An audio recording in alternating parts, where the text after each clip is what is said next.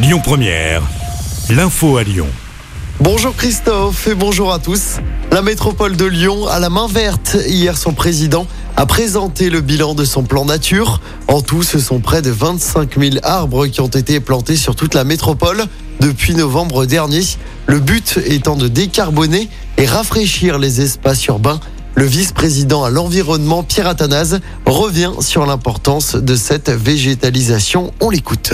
Mon premier travail, ça a été de construire ce plan nature. Et le plan nature, il se base vraiment et sur la biodiversité et sur le climat. Il nous faut planter des arbres, il nous faut des sols forestiers qui stockent du carbone. Si on a beaucoup de végétation, on aura un retour des pluies. Quand vous êtes dans une région qui est forestière, vous avez plus de pluie que dans une euh, zone qui est urbanisée ou une zone qui est dans une agriculture intensive. En ville, on avait prévu une enveloppe de 5 millions sur le mandat. On va être obligé de la réabonder de 2 millions et demi pour pouvoir faire la suite du programme de façon à pouvoir planter plus.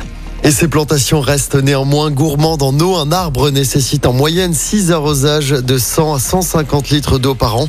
En ces périodes de sécheresse, la métropole de Lyon compte bien revoir ses méthodes de plantation.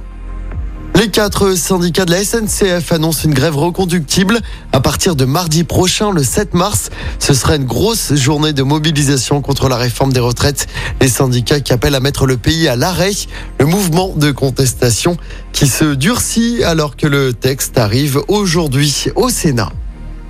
Dans l'actualité locale, un blessé grave dans l'incendie d'un appartement à Villefranche-sur-Saône. Il s'est déclaré en fin de journée vers 18h au quatrième étage d'un immeuble.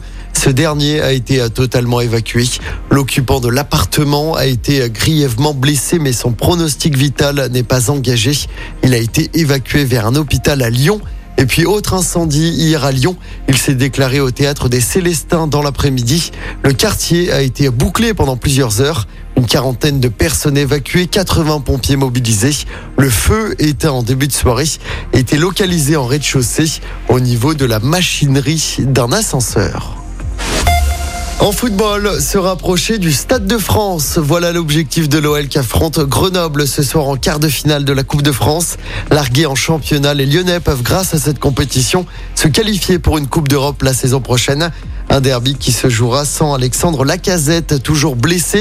Même chose pour Mendes, Aouar, Gusto et Boateng. En revanche, Corentin Tolisso fait son retour dans le groupe.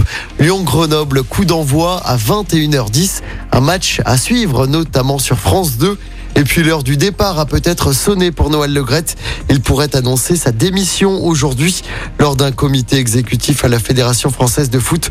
Le rapport de l'audit commandé par le ministère des Sports dénonçait il y a quelques jours sa gestion et son comportement avec les femmes. Noël Legrette est à la tête de la fédération depuis 2011.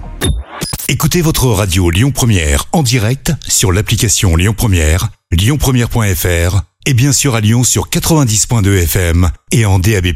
Lyon Première